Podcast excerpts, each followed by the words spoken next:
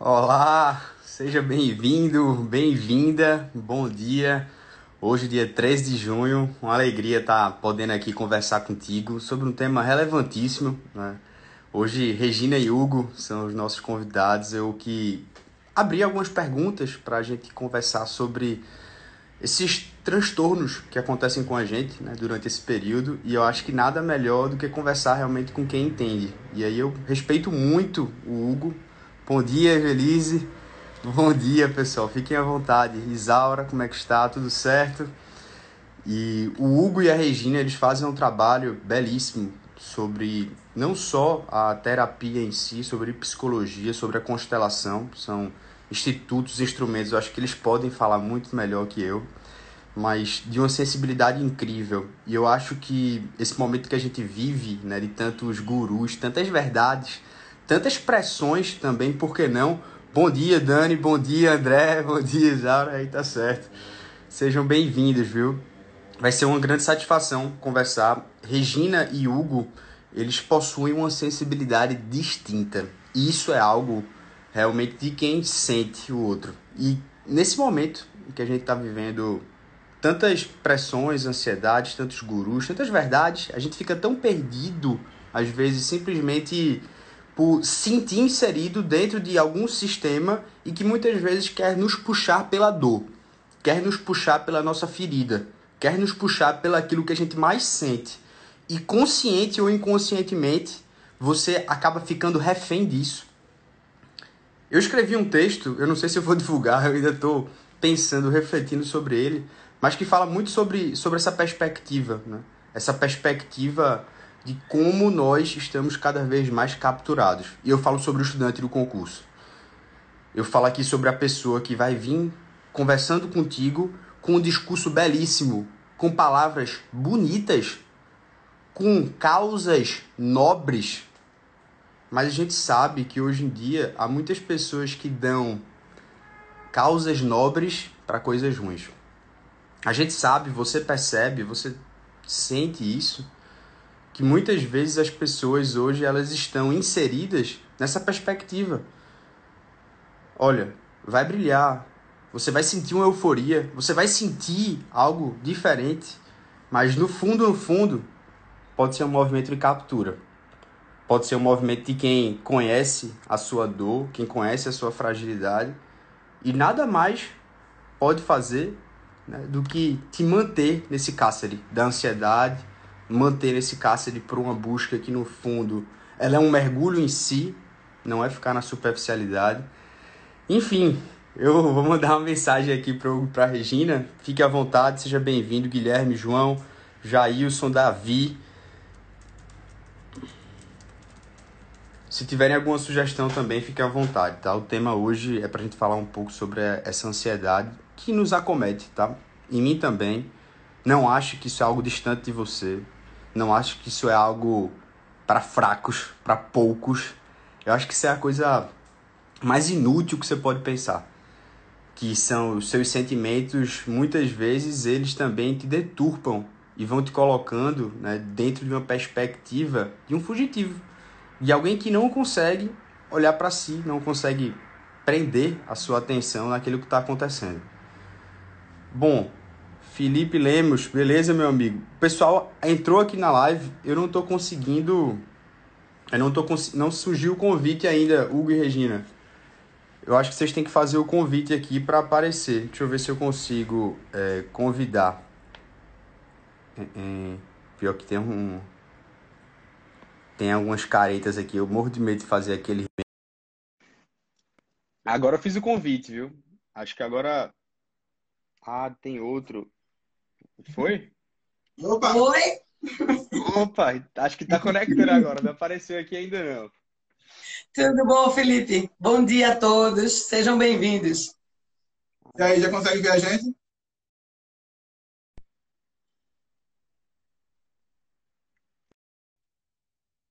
É, meu amigo. É bom que quando o Caba faz essas coisas ao vivo. Aqui tá travado, viu, Regina e Hugo? Eu não tô vendo você, ah, não. Aqui tá, aqui tá normal.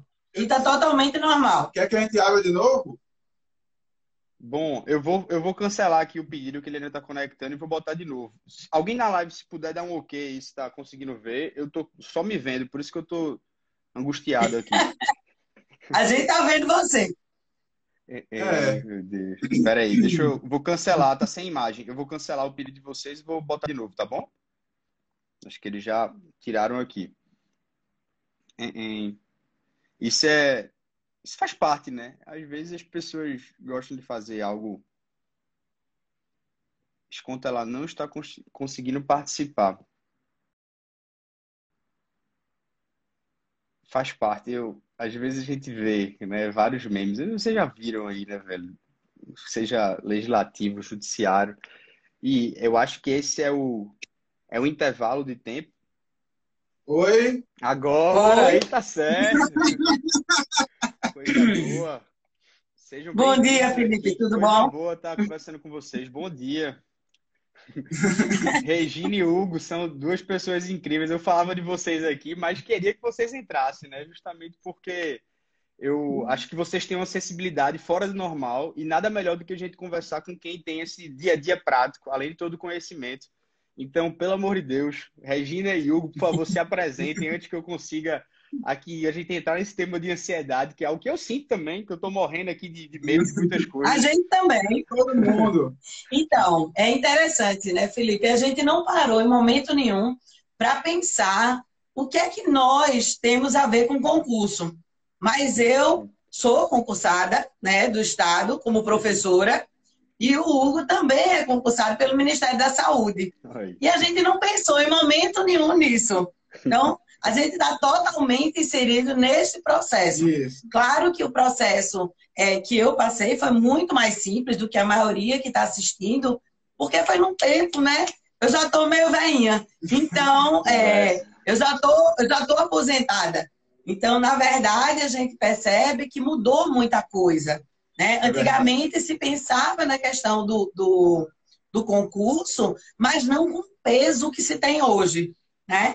Então, são 30 anos que eu sou graduada em psicologia, né? E agora atuando muito mais com constelações, né? E o Hugo já tem 10 anos também como é, formado em psicologia. Isso. Então, esse tema do concurso é uma coisa que chega muito no consultório. Muitas pessoas com ansiedade, muitas pessoas com depressão, já com ansiedade, que passou adiante um pouquinho e chegou no estado de depressão.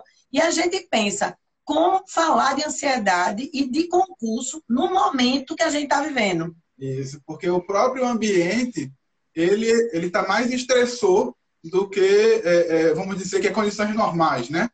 É, então, é, é, é interessante porque, na minha própria experiência do concurso, eu, eu estudei para um concurso e passei em outro concurso.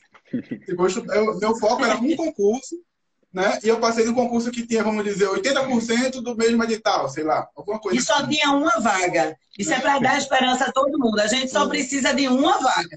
E ele passou nessa vaga. E aí foi aquele concurso que eu fiz, tá respirando e foi. Né? E aí eu falar um pouco desse, desse, desse flow, né? Desse, de estar, vamos, vamos, tá, eu tô em mim, tô fazendo, tá, tá legal, foi divertido, acabou-se. E de repente, meses depois, chega um, um, um, uma mensagem, olha, vai olhar o edital, porque eu acredito que tu passou e está em primeiro lugar. ah, ok, não vou olhar. Né? Então, isso faz parte. Não quer dizer que todo mundo vai ser assim, não quer dizer que todos os concursos que eu fiz foi assim. Mas quer dizer que é um. É um se você consegue isso, você fica mais saudável, pelo menos. Né? Saudável. E, e a ansiedade, né? Assim, ou melhor, a forma de administrar a ansiedade é muito importante. Né? É, especialmente se você está nessa, nessa tentativa de alcançar um cargo no serviço público. Né? Não é fácil, não é simples. Né? É, é, é, esse movimento é estressor.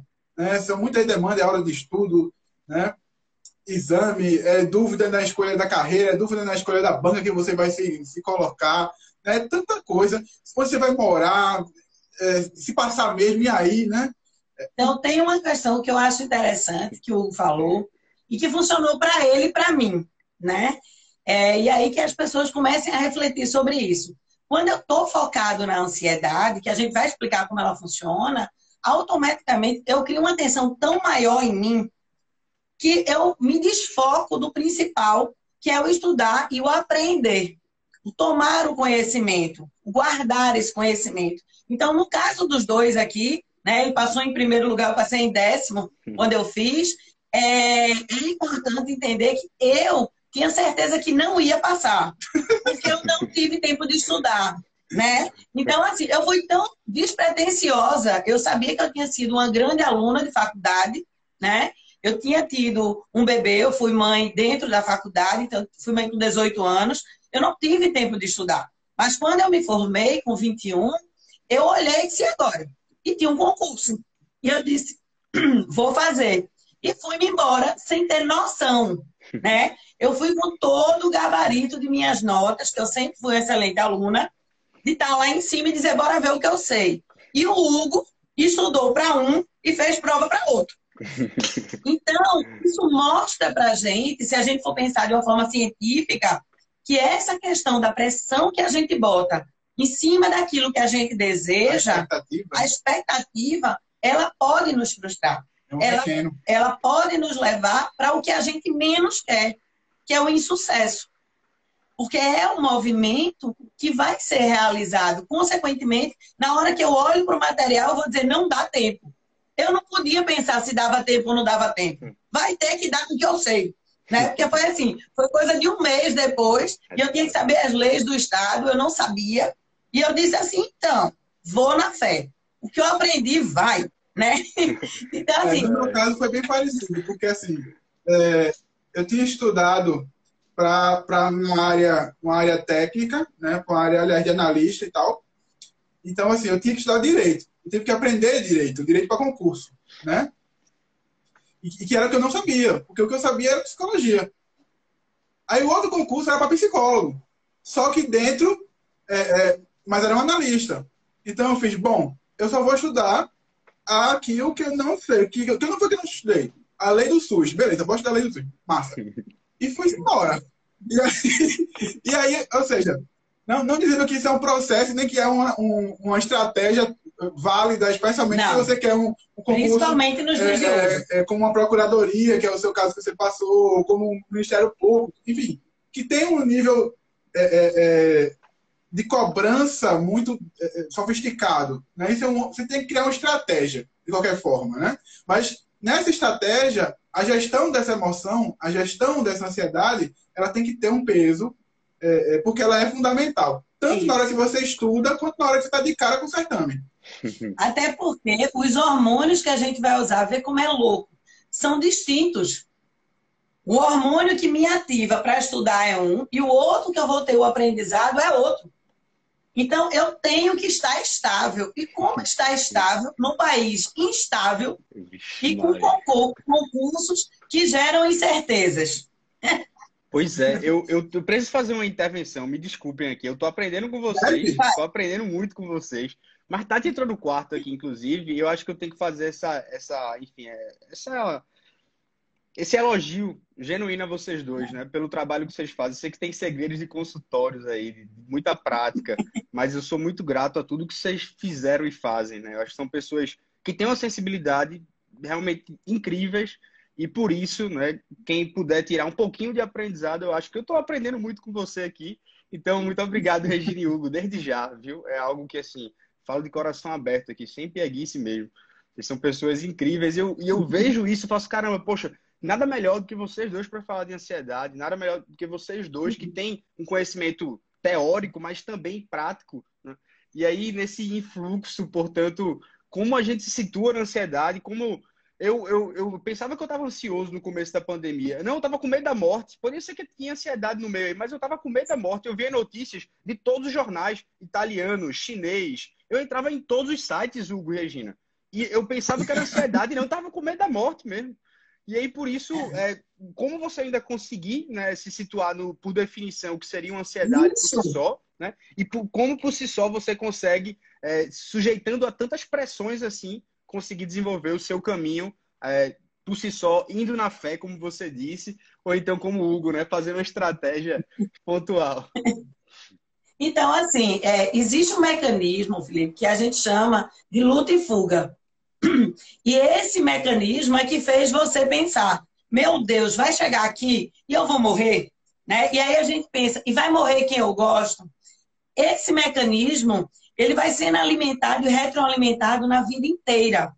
Então, o que acontece? Todas as mensagens intrauterinas, né? até os sete anos de vida, tudo que eu interpretei com cabeça de criança, que eu interpretei como certo ou errado, fica preso numa área do nosso cérebro chamada as amígdalas, que não são essas, né, que estão falhando, que eu estou bem rouca, são as daqui, do hipotálamo. E essas memórias, elas ficam ali adquiridas e toda vez que eu passo numa situação que me parece ser de ameaça, eu libero. E quando eu libero, eu gero um nível de ansiedade que é condutor de um programa. E esse programa vai girar em milésimos de segundo e vai fazer com que eu perca o contato com a parte frontal do cérebro, que é a minha parte do raciocínio, do lógico, do atento, do estar aqui para olhar. Então, se eu entro numa prova e eu começo a não respirar direito, se eu começo a ficar ansioso com aquela respiração picada, partida, eu só estou oxigenando a parte de trás. E essa parte de trás vai entender o quê? Estou em risco, estou em perigo. E vai detonar, na hora da prova ou na hora do estudo, a ansiedade. Ou na hora que está em casa olhando milhares de. É... De editais. Não, e tem programas falando de coronavírus, né?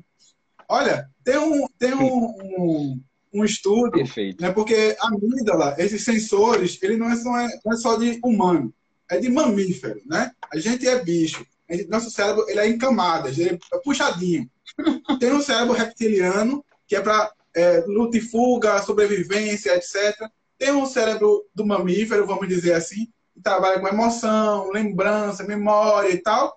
E tem o cérebro humano, que faz o raciocínio, né, linguagem, etc, etc. A amígdala está bem ali entre o, primeiro e o segundo puxadinho, tá? Entre o cérebro reptiliano e o do mamífero. Então, se você vê, tem um, um, uns vídeos na internet que o pessoal bota uns pepinos perto de gato. Não sei se você já viu isso. Então, você bota o pepino perto do gato. O gato olha o pepino e pula 5 metros de medo. O gato tem medo de pepino, gato tem medo de cobra. Verdade. Só que ele tem aquela memória guardada na amígdala dele. Aí ele, pum, dispara e faz. É a mesma coisa com a gente. Agora veja, a gente está falando que não é uma memória do gato da casa. Mas você bota o pepino no gato da casa e ele, e ele dá esse pulo. Por quê? Porque a gente traz memórias sistêmicas familiares. E de espécie e, também. E de espécie. Então, se tem um felino que viveu na selva e que uma cobra se aproximou e picou, essa memória passou para todos os outros felinos a gente funciona da mesma forma. Então, imagina lá atrás, né, nos primeiros antepassados da gente, a gente vem da origem da vida, do mundo, a gente precisa lembrar disso, que não vem dos bisavós, a gente acha que vem dos bisa para diante, e eles nasceram de quem, né? Então, vamos cair no ovo na galinha. Alguém nasceu de alguém. Vamos lá para trás. Vamos lá para dentro das cavernas. Então, existe alguém lá atrás que também teve que concorrer que também teve um movimento de pensar sobre vida e morte. E aí a gente vai reagir de acordo com isso, com essa memória. Então, é uma memória, esse, essa do gato foi perfeito, que vem da gente não sabe nem de onde, porque a gente não tem noção. Porém, voltando para a questão sistêmica, a gente precisa pensar que por que, que a gente quer fazer concurso? Por que o concurso surgiu? Então, dentro de uma perspectiva sistêmica, vê que legal o Brasil foi colonizado. Muitos povos vieram para cá, certo? E o que é que acontece? Nós temos muitas misturas, e nessas misturas tem que haver gratidão a essa terra. E se tem que haver gratidão a esta terra, o concurso pode ser um dos caminhos. Eu posso agradecer ao país servindo, servindo a ele. Eu posso estar escolhendo fazer um concurso, não tenho ideia por quê, eu me alinhei minha missão de vida com o país, mas eu alinhei por causa da gratidão que algum antepassado né, fez um movimento e eu, como descendente, preciso agradecer. Então, diante desse movimento, eu vou voluntariamente, começo a pensar e não sei por que estou pensando. E segundo, eu posso ser uma pessoa, aí vai para as pessoas refletirem, que sinta falta de pai, que dentro do meu sistema falte a ideia de segurança do homem, do pai. A e imagem. O, a imagem. E o país representa o pai. Então, na hora que eu preciso, se eu sou uma pessoa que não tive pai, se eu sou uma pessoa que os pais iam embora, isso é tudo sistêmico. Sinto, eu sinto que meu pai não teve presente para me dar o que eu precisava que me desse. Mesmo estando em casa, Mas isso aí é um caso a caso, né? Eu vou procurar, posso procurar um concurso para buscar esse pai. Para buscar o que tantas pessoas que fazem concurso dizem. O que é que você quer? Segurança.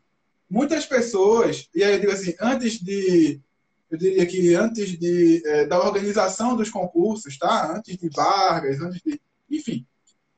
Tinha concurso, cara, só que era diferente. Era para padre. A igreja já funcionou como um pai. Então, as pessoas que buscavam a ordem desse tipo, ou as pessoas que buscavam o exército, já estavam nesse movimento. Apenas foi se reatualizando, reatualizando, reatualizando.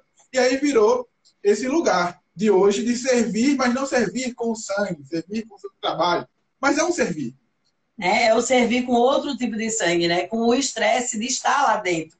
É tanto estresse para entrar e às vezes a gente fica estressado porque está dentro. Quando você vai atender funcionário público, ele está lá, nos seus desesperos também. Então, é, a gente precisa pensar qual é a origem do meu desejo. Porque na hora que eu entendo isso, eu vou entender que tipo de ansiedade eu gero.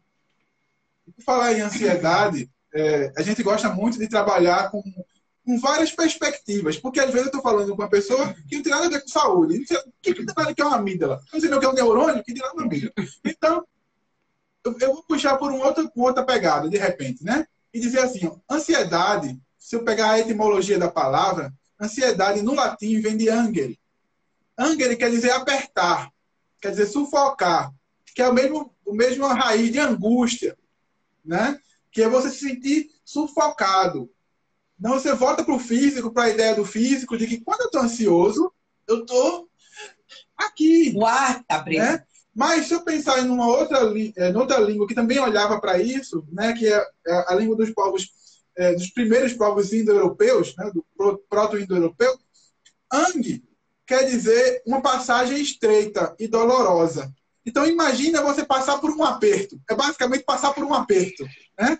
Então é, todas as imagens vão remeter a isso. Às vezes eu quero passar pelo outro lado para chegar num pasto melhor para o meu, meu gado ou, ou caçar, mas eu vou ter que passar entre duas, duas rochas tão estreitas que só vai dar eu e, e eu. E aquela sensação de ser enclausurado vivo para passar, ou passar numa ponte tão estreita que se eu pisar fora eu cair, isso já, de, já faz a gente ficar naquela. Eu vou morrer. E é, é essa. E traz imagem... essa memória, essa ideia. Eu vou ter que passar por uma ponte onde tem milhões de pessoas, vão só passar poucos, um por vez. Quantos tiveram que passar por essas pontes estreitas e essa memória antepassada está na gente? E aí a gente pensa, muitos caíram. Eu vou cair também? E essa memória ativa na hora que eu penso num concurso. E aí eu vou entrar no processo de ansiedade e nem sei porquê. E vou pensar e vou começar a falar que é por causa do concurso. E não é o concurso em si. É, é uma outra memória. É um gatilho. Então, a gente precisa entender, é, quem faz concurso, pensar o que é que se processa em mim. E o que vai processar no Felipe, vai processar na Regina, vai processar na Tati, no Hugo, cada um vai ter o seu fenômeno. Porque depende de suas experiências. Se foi uma memória intrauterina, imagina, se eram bebês, é, porque para quem não sabe, geralmente as barrigas são de gêmeos. Isso não é raro, isso é natural. São de gêmeos para que um sobreviva. E aí só um fica e três foram embora. Vai certo? ter a gemelada de quatro. Gemelada de quatro ficou só uma. Né? Os outros desvaneceram, como a gente chama na, na terapia sistêmica. É. Qual é a memória que fica? Se três não conseguiram, eu também não consigo.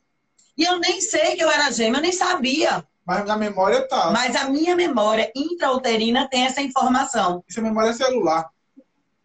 Certo? E aí, na hora que eu vou fazer o concurso, eu digo, então, mas só tem uma vaga. E eu questionei a ele. Quando ele foi fazer, eu disse, tu vai fazer esse, só tem uma vaga. Ele, mas eu só preciso de uma. Essa foi a resposta. Aí eu olhei para aquela e falei, você tá certo. Né? você tá bem certo. Diz, Felipe. Fala que tu tá fazendo uma cara tão, tão ímpar. O que é que tá passando por dentro da cabeça? Eu tô assustado com tantas verdades aqui que acho que são movimentos inconscientes que vocês vão falando e eu vou clareando esse falando como eu estava inserido nisso e não sabia. Isso. É todos nós, todos nós, porque todos nós queremos viver. E essa parte do cérebro, ela está dizendo isso. Ela está dizendo o tempo todo. Olha, eu vou olhar para uma situação tal. Eu, olha, você passou pela rua, olhou para uma pessoa, em menos de um segundo, pensou, essa pessoa vai me assaltar. Ou então, olhou para a rua, tá de boa, isso é uma galerosa, mas no máximo vai passar e vai falar que o meu time é diferente. No máximo. Isso é, isso é a mídia trabalhando. Isso é a mídia trabalhando. Ela está o tempo todo pegando a informação que ela olha e fazendo batimento com alguma coisa. Um Na hora que ela coisa. faz esse movimento, apenas de alertar, olha, tem uma pessoa estranha vindo, certo? Isso tá legal. Eu estou usando os hormônios de forma positiva. Mas na hora que ela faz assim, meu Deus, não, não vai ter, não tem nada a ver com assalto, mas eu fiz uma identificação, eu faço, meu Deus, acabou-se. Paro de pensar, já não sei se corro, se fico parado, se já entrego as coisas, a pessoa nem pediu, e a pessoa não vai pedir, mas eu me sinto tão ameaçado que eu já faço um movimento corporal instintivo. Então, o que a gente precisa entender na vida como um todo é usar esses hormônios a nosso favor. Se eu preciso pegar esses hormônios que a gente chama hormônios do estresse e usar para estar atento, beleza. Para estar atento, para estar presente na hora de estudar, para estar presente na hora da prova, tá ok. Na hora que eu esqueço de ficar no adulto, porque isso é uma questão. Eu só deveria fazer concurso se eu estivesse no adulto. O que é isso? O que é isso, né? Porque assim, 80% da gente vive a vida, né? Amadurece, né? na verdade apodrece, mas não amadurece. Como diz a história, né? É, nasce, cresce, apodrece, mas não amadurece. Porque não compreende que o estado adulto é o estado presente. É o estado presente, mas eu estou falando em presença. Equilíbrio emocional. Não tem a ver com idade. Eu posso fazer 100 anos e não ter conhecido na trajetória da minha vida esse estado adulto. Então, para fazer concurso, para eu poder estudar e dizer é isso que eu quero, medindo todas as nossas questões, né, mentais. Que concurso que eu vou fazer? Qual está alinhado com a minha missão de vida? Gente, fazer um concurso que eu passe, eu entre, não me realiza. Se eu não tiver amor, se não estiver filiado com o que eu vim oferecer ao mundo, não funciona. Então, uma das questões ansiosas é porque o inconsciente está dizendo: olha, não é isso. Você não sabe e fica numa balança aqui dentro. Quando você vai para o adulto, respira e diz: aqui eu posso oferecer o meu melhor, automaticamente você oferece o melhor e você tem a resposta positiva. E quando tu tem, tu só é amor. E tu expande esse amor e tudo fica bem independente se foi um concurso para professor ou para juiz. Você tem que fazer o teu melhor, até porque todas as profissões precisam de alguém. Então vai ter aqueles que vão ter profissões que vão estar um pouquinho mais abaixo, mas tem outros que têm que estar com uma responsabilidade. E isso é um movimento sistêmico. O que é que o meu sistema está pedindo que eu responda para ele? o que é que eu tenho a oferecer ao sistema e ao mundo? E não para o meu umbigo. Não é uma questão do dinheiro. Porque se eu for para esse movimento, eu me perco. E no que eu me perco, automaticamente eu perco tudo. Eu gosto de dar um exemplo de uma pessoa que é o Fernandinho, professor de biologia. Hum. O Fernandinho, né, tão conhecido aqui em Recife. O Fernandinho, ele é médico, gente. Ele é formado em medicina. Mas ele descobriu que muito mais interessante seria professor de um cursinho. E se a gente for ver a questão de dinheiro e satisfação, ele está ok nos dois. Por quê? Ele tem o melhor cursinho, eu acho que Norte Nordeste, 98% dos alunos que passam medicina são dele, tá? Ou que pagam, ou que ele dá bolsa, porque ele dá muita bolsa, quando ele vê que as pessoas têm é, é gabarito para chegar lá. Então não importa se é do Estado, não é, ele vai lá e ele ajuda, né? E ele também se realiza como professor, dando aula do que ele mais sabe que ele precisou para medicina, biologia. Então, a gente precisa compreender que para chegar a ter o que eu quero, eu só encontro no meu ser. No meu adulto. E no meu adulto, dentro de mim, não fora de uma mim. Vez, uma vez eu conversando com ele, quer dizer, vendo a palestra dele, né?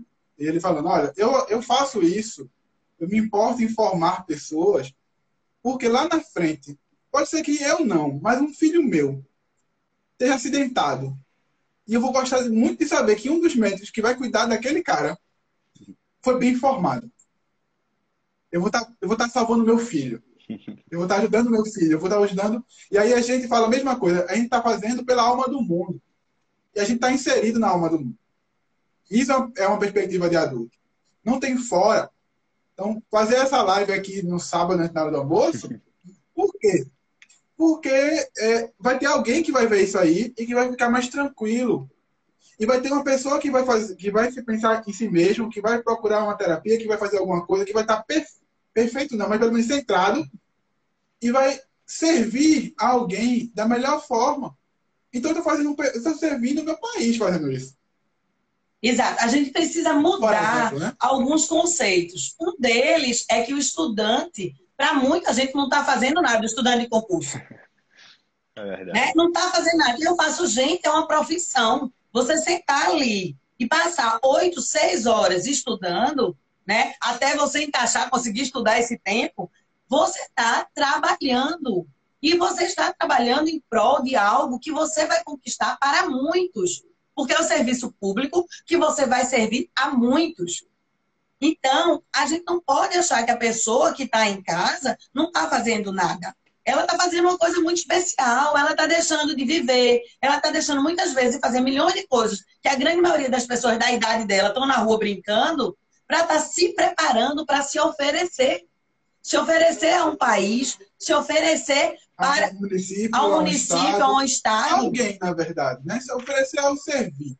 Se pôr ao serviço. E nem sempre a pessoa que está fazendo é, aquela, esse trabalho está né, tá consciente disso. Então, que as pessoas que se propõem a fazer um concurso, que passar pelo Anger, que passar pelo Anger, né, passar por esse lugar, que elas estejam centradas em si mesmas. Para que ela não tenha que se apertar em todo lugar, que ela apenas seja um fio que vai. E é muito lindo ver nas constelações, quando você bota, a pessoa está em dúvida em três concursos. E você, mas tem um que ela acha que é o mais difícil, mas o coração e o olhinho brilha. Ela não sabe na constelação quem a gente elegeu para ser cada concurso.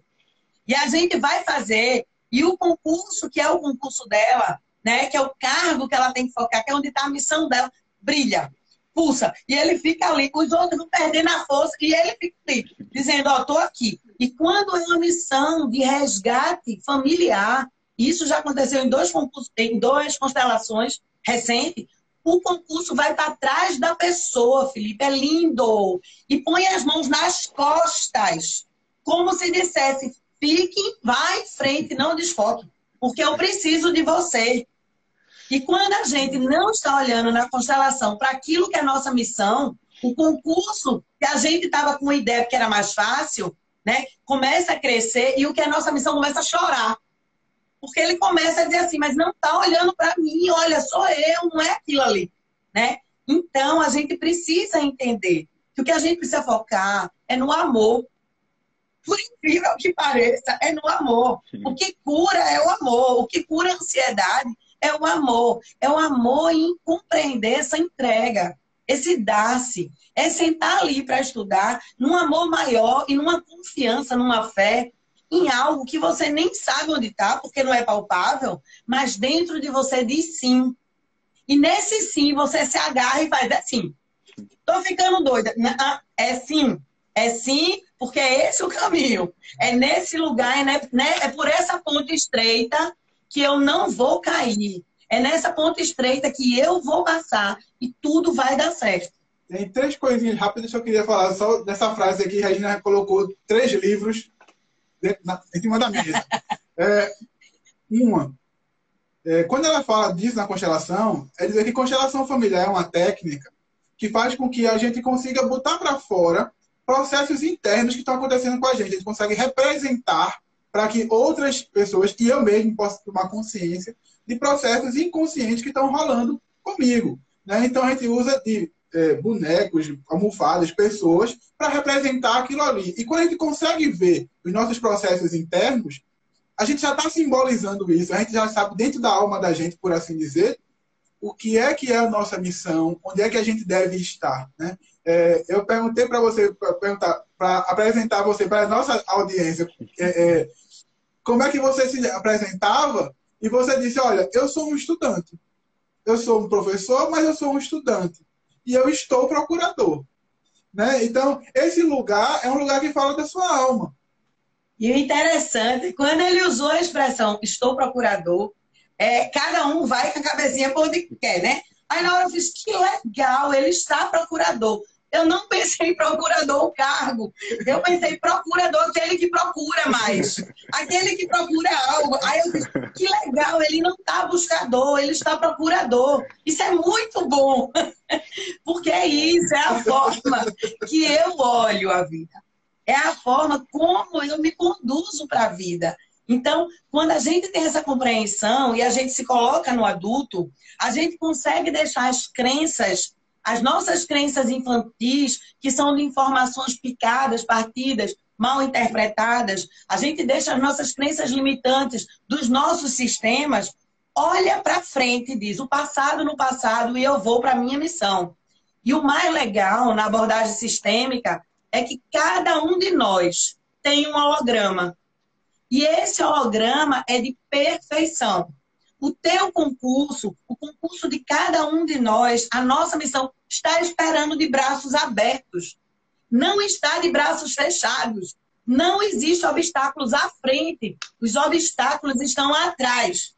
Estão das amígdalas, que estão atrás da cabeça, as nossas crenças do passado e os nossos antepassados. Então, se eu olho para frente e digo, tem algo maior que me leva para ali, aquele ali que brilha, que pulsa, é a minha realização plena, que a gente chama de holograma. E nesse holograma, Felipe, cada um já passou no que tinha que passar. Cada um já está onde está para servir. Então, é só entender isso e dizer: não vou ficar me emaranhando, né? não vou me levantar na hora que estou estudando para comer, não vou me levantar para tem as pausas, que é importante, né? E são pausas que são importantes junto da continuidade de cada passo, de cada ritmo de tempo para atingir aquilo que se quer.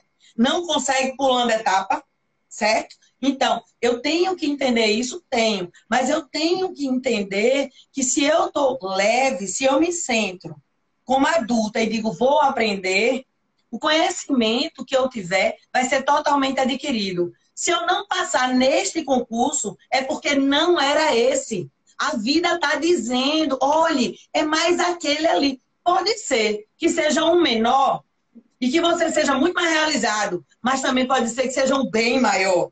Que você não tenha a ousadia de olhar para um bem maior que seja um bem maior. Então, é importante que você apenas sempre e diga: eu vou. Né? E que não pense, estou deixando meu pai, estou deixando minha mãe, porque tudo isso vem na cabeça. Tem pessoas que fazem concurso que sabem que não tem para o Estado. Né? Eu tenho um caso de uma pessoa que eu atendo e que eu olho para ela e eu sei que aquele concurso, a constelação dela foi bem linda, e ela vai. Aí ela faz, meu Deus, e minha mãe vai ficar como? Como é que vão ser as coisas? E a resposta sempre é a mesma: tudo vai ficar bem. Porque se eu estou servindo a algo maior, se eu estou indo em direção ao meu holograma que pulsa por mim pelo mundo, né? Consequentemente, não tem como dar errado. Você vai ser tão bom naquilo, porque você está em sintonia com a tua missão, que o teu chefe vai dizer, ó, vá-se embora, fique em casa. Vá lá e faça o que você tem que fazer, de boa. Quando seu pai e sua mãe fossem embora, aí você volta para cá. Tudo se encaixa, tudo funciona. Mas se você tiver linkado com o quê? A tua missão de vida. Deixa eu falar. Eu adoro as caras que Felipe faz. Na hora que ele vai e volta, ele vai e volta. Olha. Tem uma coisa também que eu achei legal, né? É, já que pela fluidez do próprio processo, isso é, é o que o pessoal chama de flow, né? Que é, isso, essa fluidez, né?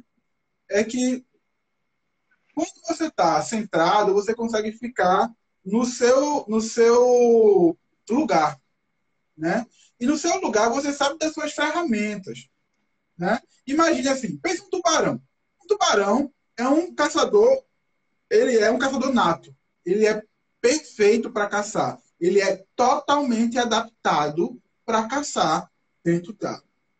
Mas se você pedir, você botar um tubarão branco, um, tubarão martelo, no meio da savana africana para que ele casse, ele vai durar meia hora até morrer e sem fazer nada. E vai ser um bicho totalmente inofensivo. E ele vai ser caçado. Né? Por quê? Porque eu não estou respeitando a dinâmica daquele animal. Né? Eu não estou usando ele da melhor forma possível. E quando estou ansioso por causa de expectativas, né? É, é, uma expectativa da cultura, a expectativa dos valores familiares, etc, etc, etc, eu termino me, me, me mutilando, me colocando no outro lugar para poder é, é, dar conta dessas, dessas expectativas. Então só vai sobrar, só vai sobrar para a gente, né, é, é, é, sofrer. E aí o corpo da gente não quer que a gente sofra, e aí a gente começa a ter tilt, né? Tilts ansiosos, né? Então, eu já tive um cliente que toda a família dele é, era uma família que tinha uma coisa muito boa, assim. É, é, todos viviam muito bem, porque todos tinham cargos públicos excelentes. Tios, pais, pai e mãe, né? Todos. E todos é, cobravam dele, como administrador, ser funcionário público. E esse menino chegou num, num estágio de ansiedade, já beirando o pânico para a sessão. E quando a gente foi tratando, a gente viu que ele, o que ele amava era a ideia de gerir uma empresa de preferência familiar, de preferência, não tinha nada a ver com o processo, né? E já vinha estudando há seis anos e não entrava. E como é que podia, se ele tinha não sei quantos MBA, se ele era uma pessoa que estava preparada? Ele não estava alinhado com a missão de vida. Ele era um tubarão na savana. E aí surgiu a ideia dele poder ir para o Canadá. E o Canadá dava a possibilidade, né? Ele casando, de ir e ver uma, levar ele para um emprego, um emprego X. Automaticamente foi muito legal, porque o tio dele me conhecia, veio conversar comigo, eu disse, então, dá essa folga para ele, deixa ele lá testar, não vai dar errado, se você não está dizendo que vai dar errado, você está dizendo que vai dar errado, deixa ele, se der errado ele volta. Só que ele já saiu daqui empregado para administrar uma empresa. Eu sabia que ia dar certo eu sabia que ia dar certo. Então, foi muito lindo, porque ele continua no Canadá, ele já está lá oito anos, né? Hoje já tem dois filhos, né? vive super bem. E o tio é grato por ter errado. O tio é grato por saber que, ok, porque depois o tio virou meu cliente. Né? Quando virou meu cliente, a gente tratou um pouco disso. Ele fez, Regina, eu estava cego, eu digo, estava. Sistemicamente sistemicamente achava que tinha que ser daquela forma e viu que a ovelha negra, e aí é para todos, as ovelhas negras são coisas boas na vida de uma família.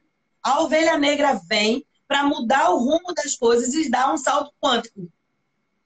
Ela pega tudo que está dando de errado, mostra outro foco e faz com que aquele foco, com tanto amor e com tanta realização que todo mundo começa a achar estranho, como assim? Ela está fazendo diferente da gente, está dando certo, né? Seja uma nova possibilidade para os descendentes. E muda tudo. E aí você consegue ter o grupo do povo que fez concurso, quem não fez concurso, e todo mundo cumprindo com a sua função e feliz. Então, o que a gente precisa entender é que a gente não está pensando sozinho. É que esta figurinha aqui, né? Cada um não tem livre-arbítrio. Esse livre-arbítrio ele está muito mesclado. A gente é muito conduzido por um algo maior que nos leva a uma realização planetária. Não é uma realização pessoal. Então, quando eu compreendo isso, eu encontro esse lugar, automaticamente eu não tenho como errar. Né? É aquela história, você pega a flecha, você se prepara e você vai passar um tempo para soltar. É na respiração certa, no momento certo, para ir naquele foco. E quando vai, vai no foco.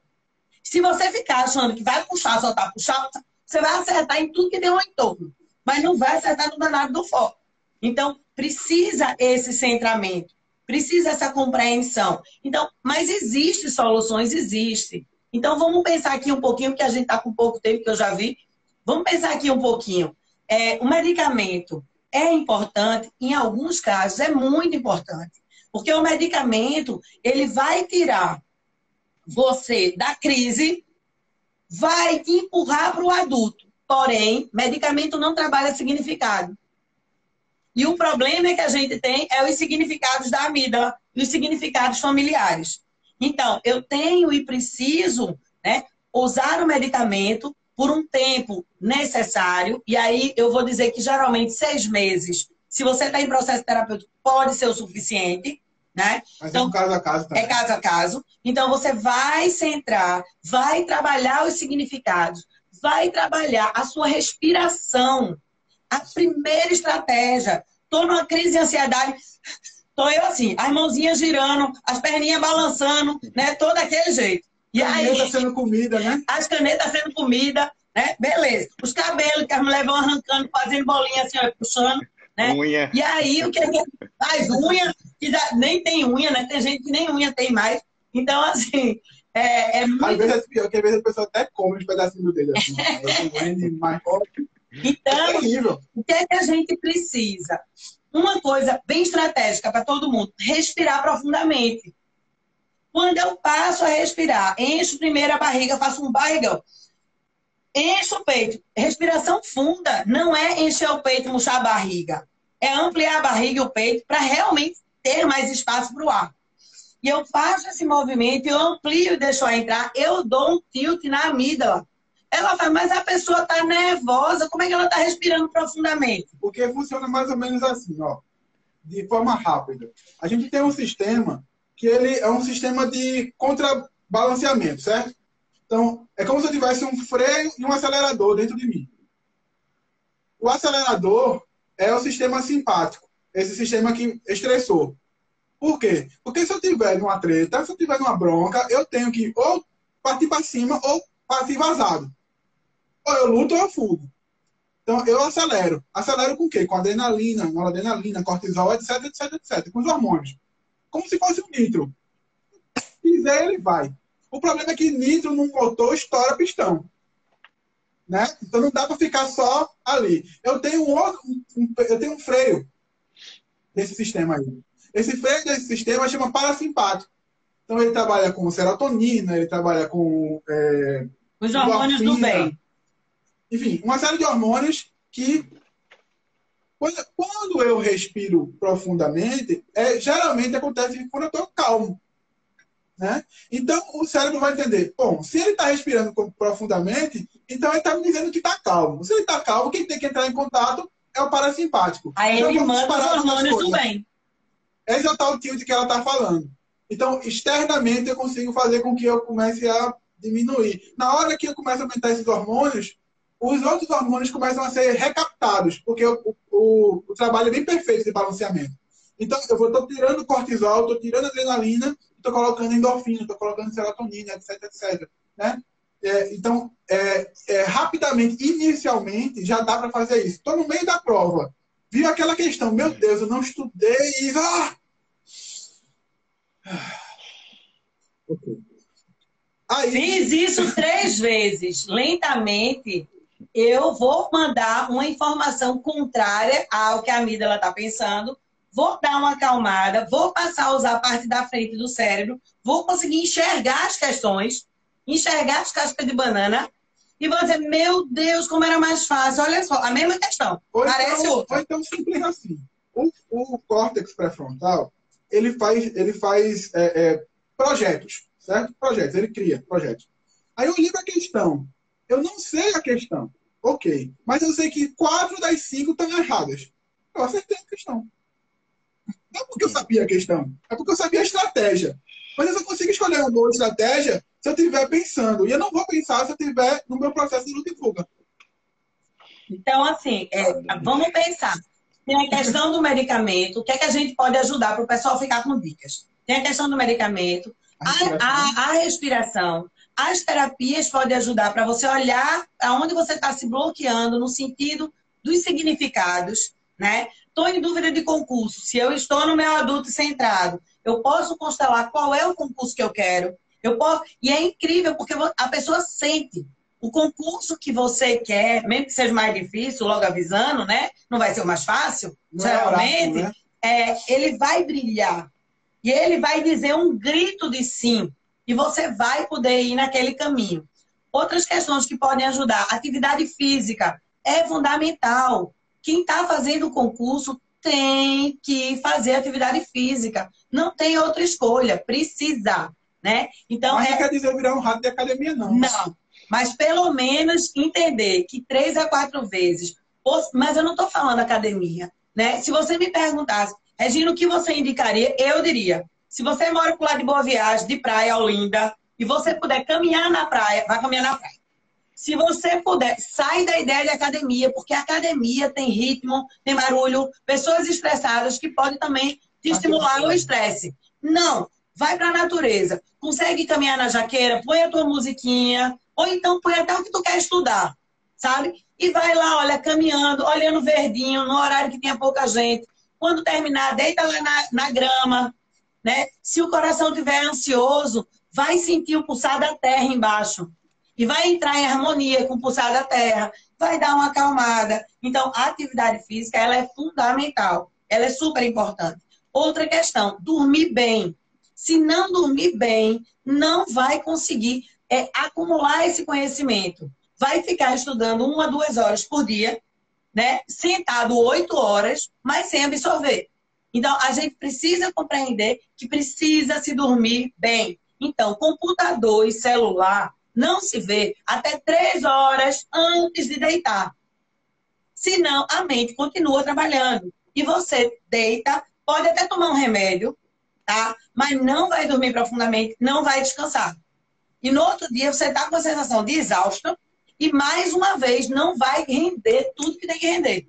Tudo que precisa render dentro da sua programação. Então, essa questão do sono, ela é fundamental. E às vezes, ir para uma pessoa, para um médico que te dê por dois meses um medicamento para você dormir pode ajudar. Mas tem algumas dicas. Um banho quente com luz apagada, apaga a luz do banheiro, um banho morno, gostoso. Já está três horas sem usar computador nem celular. Toma aquilo ali, você vai voltar para onde? Para o útero. O escurinho e a aguinha morna consequentemente você vai dar uma baixada de energia. Aí você deita, se cobre gostoso, pode pôr um incenso, pode botar algumas ervas no travesseiro que dê sono dentro da fronha. E aí quando você deita, você tem o um cheirinho que vai te ajudar. Então, a gente tem milhões de condições de se ajudar. São estratégias, né? São estratégias que a gente vai usar. O que mais que a gente pode dizer? É... Bom, uma coisa que é importante. Diz. Não, eu tô aqui com um resumo aqui, na verdade, né? Eu tô fascinado com tanta coisa boa que eu tô aprendendo. Veja que vocês falaram sobre segurança, né? A ansiedade visando justamente uma segurança que a gente tem ou de um servir ou de uma carência que esconde. E ao mesmo tempo nós temos vários tipos de ansiedade. E nesse tipo de ansiedade eu vou ter que fazer uma busca, mergulhar em si, consequentemente. Eu acho que tem muitas superficialidades que estão postas hoje em dia. A gente vive uma ditadura também do relativismo, é a verdade fast food, eu, eu, pego o que me agrada e ao mesmo tempo eu nunca olho para essa essência, para essa busca que de fato vai, como você deu o exemplo do concurso que às vezes procura também certas personalidades. E no fundo, no fundo, acho que vocês estão falando algo que é muito, muito bacana. Eu, eu tinha escutado isso em 2012, quando eu fui na Espanha uma vez na Argentina, a gente, na Argentina, na Argentina, foi que o grande problema nunca foi o mau humor. O problema são os maus amores. Ou seja, é o que esconde aquela, aquela carapuça ali, aquela cara fechada. E aí, talvez, né, você toca, toca nos, nos, últimos pontos, que é um tempo que você vai passar remando, sangrando, sem alcançar esses resultados, também escancara algo que a gente que sempre quer muito, que é o resultado imediato. E aí, Isso. aí eu trago... Não vai funcionar. E aí teve um filósofo Esse resultado imediato, esse resultado imediato, lembra, leva a gente para frustração.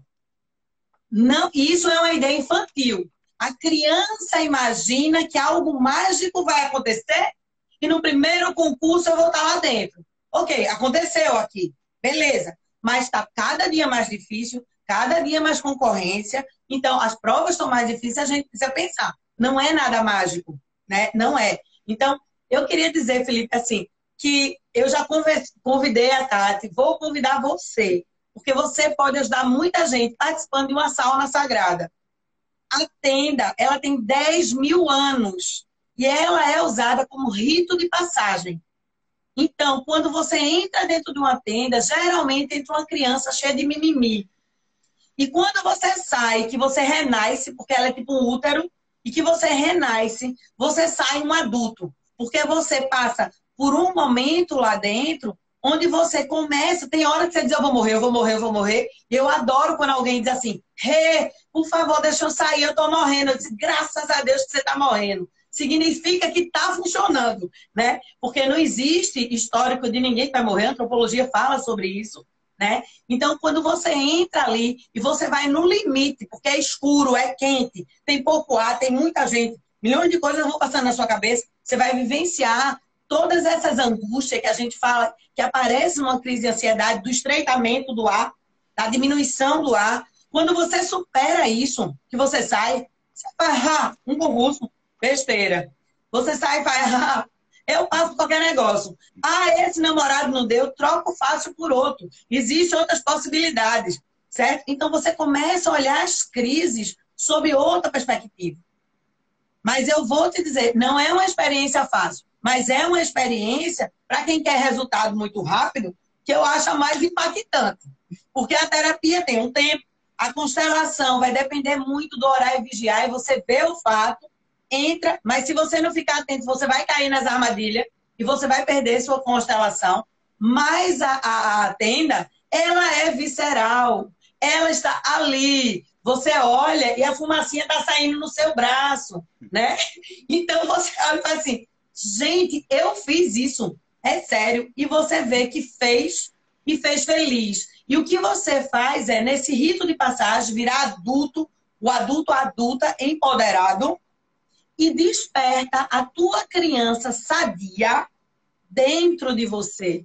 Porque quem vai acolher essa criança é você. Ela ainda está fazendo você achar que precisa de pai e mãe. E você não precisa, você está adulto. Você olha para a sua criança e diz: venha para o meu colo. Você vive dentro de mim. Eu sou o pai perfeito, eu sou a mãe perfeita para você, porque eu agora sou adulta. Eu sou adulto. E eu dou conta de você. Vamos embora, é com a gente agora né? Então a gente sai dessa coisa de estar esperando do mundo. Bota essa criança para compreender que junto com você tem um caminho de luz, tem um caminho de sucesso e de prosperidade.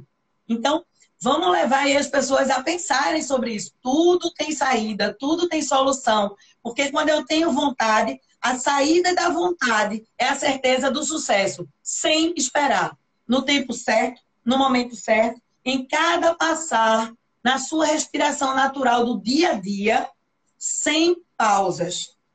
Essas pausas que precisam ter, sim, de estudo, né? Eu estudo aqui tanto tempo. Mas não pausa do seu propósito. Mas não pausa do propósito. Não pausa do seu desejo.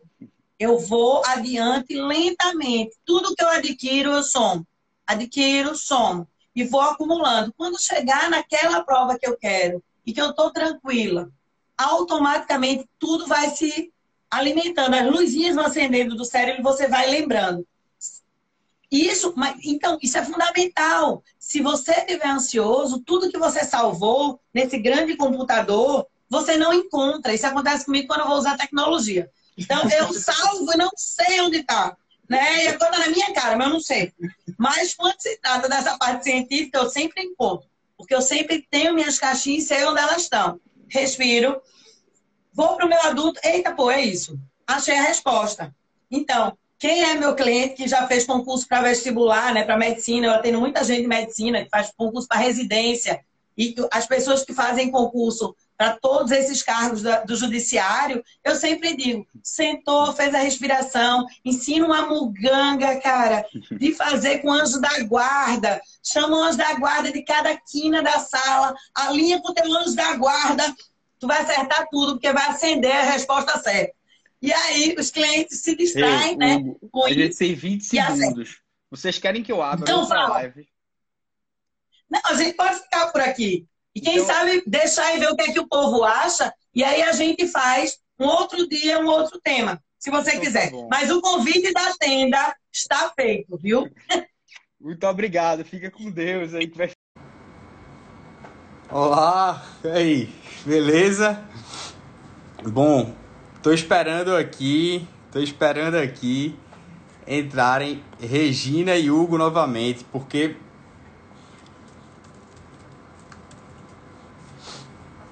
eu não consigo, depois de aprender tanto, deixar de agradecer a eles. Eu acho que é algo que me incomoda aqui. E eu não sei se você está fazendo suas anotações, eu fiz as minhas anotações, viu?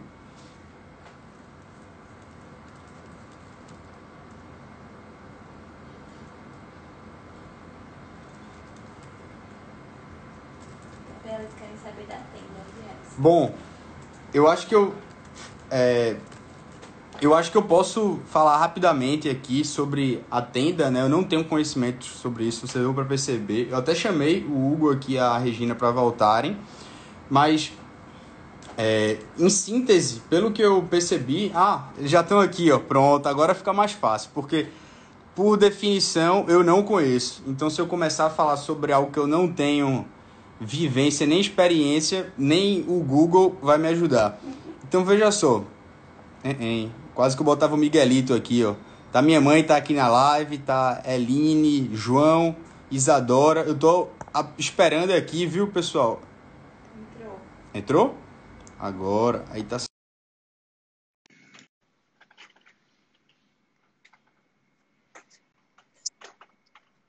Aí Oi, tá certo. Certas coisas na vida. Em... Voltou? Ok. Meu vídeo ainda tá carregando vocês aqui. Eu acho que não. O pessoal aí. Entrou o vídeo deles? Não, né? Eu vou abrir e convidar de novo. Peraí. Convida de novo. Ah, ok.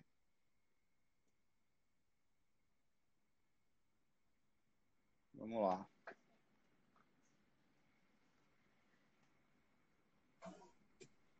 E agora? Oi? É, é, quem sabe faz ao vivo e quem não sabe, samba, meu amigo. Samba fica aqui, ó. Tá carregando. Vivia nos 30. E agora? Chegou de novo não? Tá vendo a gente, não? Ah, não. Ainda tá dando aquele giraiazinho assim do. É, tá dando um giraia. A Tati tá aqui acompanhando com o celular dela e não, não carregou. De novo, vamos embora, de novo. Simbora. Um, dois, três o que eu vejo mais importante nisso é, é que há. Não, eu, eu cancelei e botei de novo. O que eu vejo mais importante agora, aí tá certo. Voltou? Voltou. Tem certas coisas na vida que não dá pra gente se despedir de uma maneira tão rápida, não. Não tem como. Tão louca, né? E principalmente quando você vai, vou conversar com você para que outras pessoas aprendam. Eu aqui tô fascinado, né? Então assim, co colegas passaram aqui, o professor Rickson, que é um colega meu do trabalho, teve a Iveline, se não me engano, contou uma passagem belíssima sobre uma colega dela que ia fazer medicina e encontrando essa chama, encontrando essa essência, encontrando esse eu sou, está sendo advogada hoje com a maior felicidade. Então, eu vejo quando vocês olham para esse servir, ou esse amor, ou esse fazer, ou esse buscar, e nada mais quando eu brinco com vocês essa questão do eterno estudante. Não é brincadeira, não. É porque realmente é sempre uma busca, né? É aquela busca do, no fundo, o que eu tenho mais percebido nessa pandemia é essa, não é essa luta, é essa harmonia com esse vazio. Que eu sempre ficava Isso. assim, meu Deus do céu, e esse vazio, e esse, e esse vazio é, é o que existe para simplesmente eu estar eu tá sempre buscando, porque se eu tiver preenchido, Isso. aí eu me sinto autossuficiência, eu paro de buscar, eu simplesmente paro de estar tá querendo estar mais sensível a amar. Então, no fundo, no fundo, a, esse vazio ele precisa estar tá dentro. Assim como a gente tem a, enfim, né, um vaso que ele tem lá o espaço dele vazio, é isso, também que tem que estar tá para consiga ter algum tipo de utilidade em amor. Então, isso que vocês fazem aqui, acho que falando da tenda, se puderem dar mais informações sobre isso que vocês estão fazendo, sobre os trabalhos que vocês desenvolvem, quem quiser mais informações, por favor. E também uma coisa que eu achei espetacular foi, é, no fundo, no fundo, essa essa peculiaridade de com calma e com alma. Eu acho que é mais ou menos Isso. resultados. eles vão com uma, uma certa pureza no olhar quando a gente consegue perceber que esses resultados que muitos buscam e o resultado é no mundo, é nos concursos, é nos outros, no fundo ele acontece, ele vai acontecendo aos poucos em mim. Aos poucos primeiro o resultado Exato. e às vezes ele bate em mim e nem vai lá para o externo. Muitas vezes ele nem, ele nem floresce. É a árvore que vai dando os frutos e tem frutos que caem lá e não viram tortas de bolo. A árvore continua dando frutos ainda assim. Então, porque a ideia é a ideia é entender que os nossos antepassados plantaram uma sementinha que fez uma grande árvore que somos nós. Os nossos pais foram regando, as raízes foram se aprofundando, entrando em contato com as outras raízes, porque a gente sabe que as raízes se comunicam. A gente começa a florescer, a gente começa a dar frutos, e aí a gente oferece os frutos para que o outro desfrute. E isso é uma conquista de algo sonhado. Só quando alguém desfruta aquilo que meus antepassados plantaram com tanto amor, com tanto sacrifício, porque hoje a gente não tem sacrifício. Sacrifício tiveram eles, né? A gente consegue perceber como é incrível ver alguém tirando uma fruta do nosso pé e podendo degustar, ou então pegar aquela fruta e fazer uma linda torta para dar de presente a alguém. Então, é para isso que nós nascemos. Né? E essa coisa, como ela falou, a, a menina falou com você sobre a mudança de curso, eu conheço uma pessoa que era cirurgião e hoje é juiz. E cirurgião para juiz é uma decisão, não é? Muito grande. Né? Enquanto era cirurgião, teve um trauma, né? achou que ali a vida dele tinha se acabado, decidiu paralelamente fazer direito. Quando terminou o direito, disse: Quer saber? Eu não quero saber mais de medicina e de cirurgia. Eu vou estudar para ser juiz. E passou. Né? Então, assim, é esses rumos, são as dicas que a vida vai dando. E a gente precisa olhar com carinho para isso. Se a gente estiver muito perdido na ansiedade, a gente perde. Diz. Posso jogar a última pergunta para você fechar? E eu acho que é, tem esse panorama. Veja, disso, dessa ditadura do relativismo, da verdade fast food, tudo que, de certo modo, a gente tem né, algo que tudo me é permitido, né, assim como diz esse ditado, tudo me é permitido, mas nem tudo me convém, onde também eu tenho que estruturar no meio de tanta flexibilidade, no meio de tanto pode, no meio de. Porque quanto mais também leve eu estou, de certo modo, menos estruturado eu estou. E quando bate qualquer tipo de vento, eu estou à deriva. Então, onde é que você estrutura, de certo modo, essa sua essência, essa sua personalidade, esse seu ser, esse eu sou? Como, como você consegue, de certo modo, guiar alguém que está precisando estruturar um pouco e sair um pouco dessa realidade, de certo modo, que tudo pode? Né? Vamos, tudo é permitido. É, bom, essa resposta seria uma live, mas vamos, vamos tentar resumir. É, primeiro, é, existem várias possibilidades. Né? Eu acho que a tecnologia hoje faz a gente ficar mais próximos e ter noção que existem mais possibilidades. Né? É, como diz aquela música do Gil, né? antes mundo era pequeno porque terra era grande. Hoje o mundo é tão grande porque terra é pequena, do tamanho da antena parabólica. Então, assim, é, não é que não tinha, sempre teve. Agora a gente vê mais. Vale a pena olhar para si mesmo, vale a pena respeitar o seu caminho, vale a pena olhar para os seus pais, para a tua linhagem, pegar o que você tem de melhor e se olhando para criar um estilo. No seu estilo, qualquer coisa que chega se adapta ao seu estilo. Né? É como se você fosse um mestre de uma arte marcial e aprendesse uma outra. Você não vai deixar essa para aprender a outra. Você vai com certeza criar uma nova a partir de criar um estilo próprio. Você vai criar um estilo próprio de estudar, você vai criar um estilo próprio de viver, você vai criar um estilo próprio de levar isso adiante. Na verdade, a gente faz isso, só que de forma inconsciente. A gente tem um estilo de viver, a gente tem um estilo de adoecer, a gente tem um estilo de morrer, que geralmente está vinculado ao nosso processo é sistêmico. Por quê? Porque as crenças mais antigas são as que estão mais com a gente. Não adianta a gente jogar tudo fora, não. A ideia não é essa, não. Até porque não importa é, é, a crença do meu pai e da minha mãe. Eles são meu pai e minha mãe. Aquilo ali foi importante para eu sobreviver, para eu ser quem eu sou. Então, na hora que eu consigo olhar para tudo que está no passado, já com certo respeito, carinho né, e gratidão, eu abro espaço para ouvir a minha alma, por assim dizer. Isso é fácil, é simples? Ou eu vou fazer um workshop e começar a ouvir a minha alma? Não, claro que não. Mas também não quer dizer que eu vou ter que ir numa montanha e passar 40 anos meditando em flor de lótus. Também não é isso. Né? O cara tem que ficar com o ouvido aberto. Porque eu sei, por exemplo, que na hora que você fala do, do vazio, esse vazio que tu está falando não é um vazio existencial. Não, muito pelo contrário. Você tem uma existência cheia. Mas você está falando do inacabado daquilo que pode ser construído, que pode ser melhorado. E o Bert Hellinger, né, é, que, o pai das constelações, exatamente, ele diria que o, a única coisa que está acabada é o que está morto.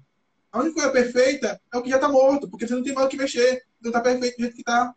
Né? Então, nessa hora que eu consigo perceber, né, me perceber imperfeito e me perceber nessa imperfeição como possibilidade de ser melhor, por assim dizer, eu vou começar a escutar a minha alma, né? Eu vou deixar de bater cabeça, porque é diferente de dizer assim, olha, eu estou tendo um, uma, é, um caminho e eu estou indo step by step, estou indo passo a passo ali.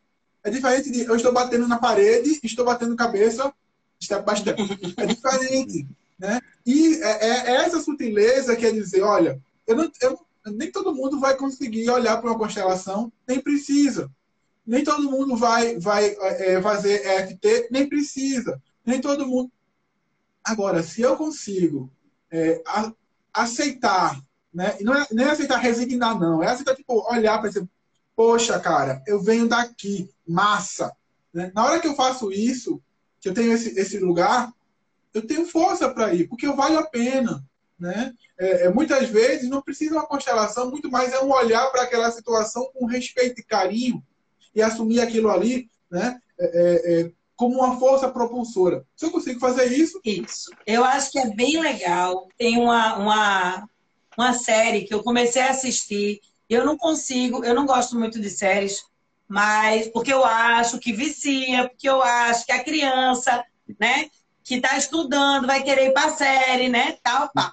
Então, se é uma série, lá vamos nós lá para trás tudo de novo que a gente já falou, mas assim, Existe uma série que me chamou muita atenção. Tudo que eu assisto, eu não assisto por assistir. Eu assisto buscando algo dentro daquilo. Não tem jeito. Né? E duas pessoas dentro de casa que tem uma formação terapêutica e que faz tudo muito junto, vai assistir, vai discutir aquilo dentro de perspectivas humana existencial, que é a nossa formação.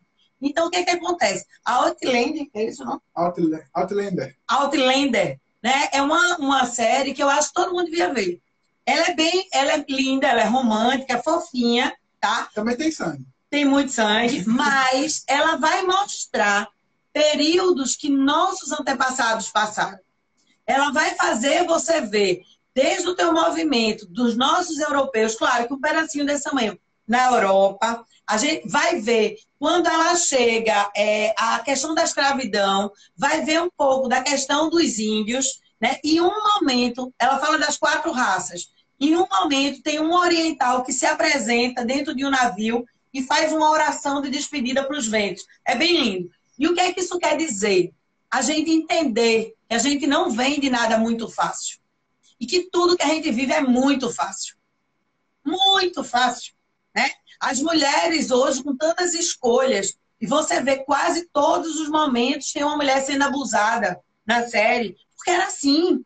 Porque a mulher não podia estudar, porque a mulher não podia saber das coisas. Então, se alguém está tendo dificuldade de imaginar, só ficou com a ideia dos livros, das histórias, né? E não consegue visualizar, eu acho que essa série vale a pena. Porque é, você vai ver detalhes de dor, detalhes de não ter uma roupa para trocar, detalhes né, de como foi os movimentos que eles passaram. E como não eu, descendente, não olhar para o futuro e dizer que vou dar certo. Porque eles deram tão certo que eu estou aqui. Foi no sacrifício de cada parte de mim, de cada canto do mundo, que eu cheguei e estou aqui para realizar da melhor forma, porque eu tenho possibilidades. Então, Eu acho, Felipe, que não existe vazio. Dentro de nós existe o branco, o negro, o vermelho, que são os índios, os amarelos. Cada um nos ensina algo e esse algo não estava sendo ouvido. E na hora que eu fico dentro de casa e que eu compreendo que uma dor que está no mundo inteiro é minha dor, eu entendo que são todos em mim.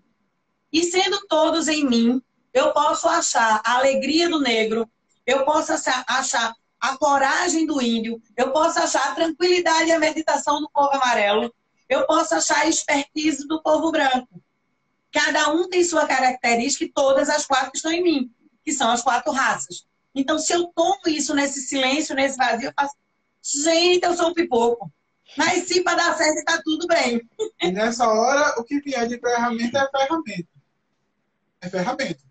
Né? Cada um vai encontrar um caminho, mas se estiver disposto a se escutar. Nem sempre a pessoa está disposta a se escutar. Né? É, bom, a gente trabalha como terapeuta, como você falou, né? então a gente atende, faz atendimentos é, psicoterápicos, a gente também trabalha com constelação, até né, a professora que Rayana falou aqui que fez a tese dela do, do mestrado, tá fazendo em constelação. Então, aí. aí tá Show, de bola. Show de bola. E, e, tem que ser, tem que ser, a gente tem que abraçar isso das melhores formas, né? Isso é uma ferramenta, a constelação é uma ferramenta, mas tem toda uma teoria que está por trás e que eu não vou nem me, atrever a começar a falar sobre isso. Mas é, é, que é uma grande ferramenta de união. E inclusão e união é algo necessário demais. Assim, eu acho que uma pandemia mostra para a gente que a gente não está isolado. A gente pode estar tá até fisicamente apartado, mas a gente não está isolado do ecossistema. Nós somos um ecossistema. Nós somos natureza, não tem como correr. E precisamos é, ter essa visão de ecologia profunda para poder tomar nossas decisões. Se você é um tomador de decisão, né, você está tá no, no, direito, por exemplo, você é um tomador de decisão, ok. Essas decisões, elas precisam servir à alma do mundo, elas precisam servir à alma do mundo. Por quê? Porque nós somos ela, entende? É como fazer por si mesmo. É para isso que serve. Né? Então, quando a gente trabalha e com a, com a, forma que a gente trabalha, a gente também está fazendo a mesma coisa. Então, assim, essa postura ecológica não é ecológica ativista, tem um lugar do ativismo, mas não é o ativismo, mas é uma ecologia no sentido das relações. Né? E entender que a constelação é um movimento do servir. Você pode não estar constelando naquele dia, mas você é um representante, você está se disponibilizando assim. e você está servindo o outro, e o outro, com a sua história, está dando um reflexo do seu espelho para que você olhe para aquele pontinho para o outro é mais amplo, mas para aquele ponto que aquele representante está fazendo. Então, veja, é só dar e receber.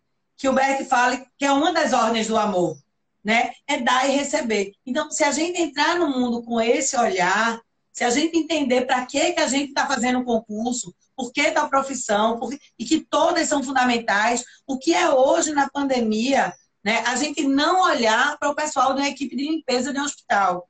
É impossível porque não tem médico que salve ninguém se um hospital tiver com bactérias. Quem está ali de frente, que vai ali fazer a limpeza adequada, eu estou dizendo que eu dou treinamento como psicólogo hospitalar, se eu não olho com esse carinho para cada parte fundamental, né? E eu me tomo como importante. Imagina uma pessoa de limpeza dizer assim, de um hospital, eu sou importante.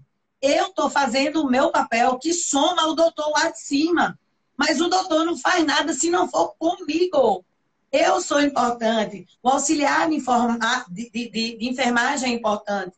Então, a gente precisa ampliar essa mente e entender que se estamos a serviço de verdade, estamos completando uma grande engrenagem que nos impulsiona para um mundo melhor. E esse tem que ser o nosso objetivo de vida. Só isso. E tudo isso. Coisa boa, danada, meu irmão. Não sei você, mas tô com vontade de levantar aqui, dar um abraço em vocês assim. Não é verdade, muito grande. Eu fico muito feliz, né? Porque, primeiro, porque é sempre legal a gente trocar ideias, né? A ideia de se trocar ideias é justamente isso. Então, são lugares diferentes, né? É, porém, está todo mundo vinculado. E eu acho que essa possibilidade de ver o outro a partir desse lugar, né? muitas vezes, quando a gente começa a trabalhar, vai conversar com o cliente, a primeira pergunta que eu faço é: tu trabalha em quê? Tu estudou o quê? Aí o cara fica assim: não, porque eu quero saber como é que eu vou me aproximar de você. Né? E aí, dependendo de, de, do que o cara está me trazendo, aí eu penso um pouquinho de Paulo Freire, né? O cara está me trazendo, aí é que eu vou chegar nele. Então, assim, esse trocar ideias é legal, porque a sua audiência, muito provavelmente, nem estava pensando que tinha outras possibilidades de lidar com ansiedade e mais, que a ansiedade não era um bicho, e sim um sintoma, uma ferramenta de crescimento, inclusive. Porque se ela não está olhando para a manutenção da vida física, ela está dando um start para que você pode olhar para questões suas, pessoais, que vão lhe dar um crescimento e uma manutenção de uma vida espiritual, emocional, social, que seja melhor. Eu olho para dentro para tomar o futuro. O futuro já existe, já é perfeito. Tem o teu futuro, o meu futuro, o futuro dele, tá tudo lá. Mas não posso estar emaranhado com coisas do passado, porque isso me atrai, me puxa para trás e eu não vou para aquilo que eu desejo. Então, eu acredito que se eu tenho fé, eu posso tudo. E fé em quem? Em todos os meus dentro de mim. Em todos aqueles que fazem. O meu cabelo tem um cachinho, a cor do meu olho, porque a gente só pensa em genética por esse lado. Né? Típico, né? O fenótipo. Mas a gente não pensa na realidade de tudo que vem dessa genética emocional. Todas as histórias. Todas as histórias. Então, que a gente possa abraçar, Felipe, futuramente, bem rápido, se Deus quiser. né? Que, que as boa. pessoas consigam compreender a importância de ficar em casa. Eu acredito que uma, uma cliente disse muito triste, ela até dá a parte de justiça, e ela diz assim: Rê, tu acha que 50% da humanidade entendeu o que tinha que aprender? Eu disse: não. Eu acredito que não. Mas eu acho que pelo menos 50% foi mexido já é alguma coisa. É um processo. Né? Já é um processo. Porém, que a gente possa, quem pôde ficar em casa, mostrar para o outro um pouquinho que a gente evoluiu, ou o grande que a gente evoluiu, e contaminar as pessoas. Porque a gente coisas pode boas. contaminar as pessoas com coisas boas. A gente não precisa ficar na energia de um mundo que alimenta a ansiedade com coisas pesadas. Então, bora falar. Olha, eu li um livro assim, eu vi um vídeo assim. Eu vi uma live assim uma galera muito legal. Tudo é, que a gente é, faz e que foi bom e divide, a gente só tem a somar. Bora somar, porque o mundo só existe se a gente somar. Eu estou entorpecido aqui, então se posso assim dizer, de amor, contaminado com, com esse, enfim, com esse mergulho em mim que dá vontade de fazer depois dessa live. Então, muito obrigado todos vocês, você que por estar aqui com a gente, você que por assistir, que eu vou botar esse áudio aqui depois no Spotify também você assistindo, escutando de onde for. Eu queria agradecer aqui a Regina e a Hugo, tanta doação, porque esse é o, é o dia a dia, é o que eles fazem. E eles estão aqui dando o melhor deles para você estar, tá, de algum modo, saindo minimamente, né, jogando a semente aí, para se você quiser frutificá-la ou não. Mas ao menos né, dá para ver que eles jogaram o melhor deles. E eu acho que isso não tem nada a não ser agradecer genuinamente a vocês dois. Muito obrigado. Eu enfim, é só você salvar, que aí o pessoal consegue ver. E fica a dica, quem quiser, acompanha a gente no canal do YouTube Alma do Mundo Agradece. Por causa dessa live, o tema da gente de quarta-feira, da live, da quarta-feira, vai ser missão de vida. Para ver se as pessoas conseguem entender o que é missão de vida e conseguem abraçar aí com mais facilidade. Estarei é? antenado. Então, gratidão, Felipe. Eu agradeço Obrigado. muito é, Tati na minha vida e a entrada de Tati na minha vida trazer o grande presente que é você e sua família. Porque você é muita luz, muita luz. E que a gente some as nossas luzes, vá acendendo a luzinha de quem está apagado, porque todo mundo é uma luz, e vamos deixar esse mundo encantado, cheio de lanternas durante a noite e de dia os nossos sóis, todos acesos. Que coisa maravilhosa. Okay? Fica com Deus, amor. Fica com Deus. Um beijo bem grande. Regina e Hugo, eu vou ficar elogiando vocês aqui o tempo todo se deixarem. Então, pelo amor de Deus, vocês são amores, amores. Muito obrigado, viu? De coração. Valeu. Fica com Deus, todos vocês. Um cheiro. Tchau. Que gente fofa é essa, Tati?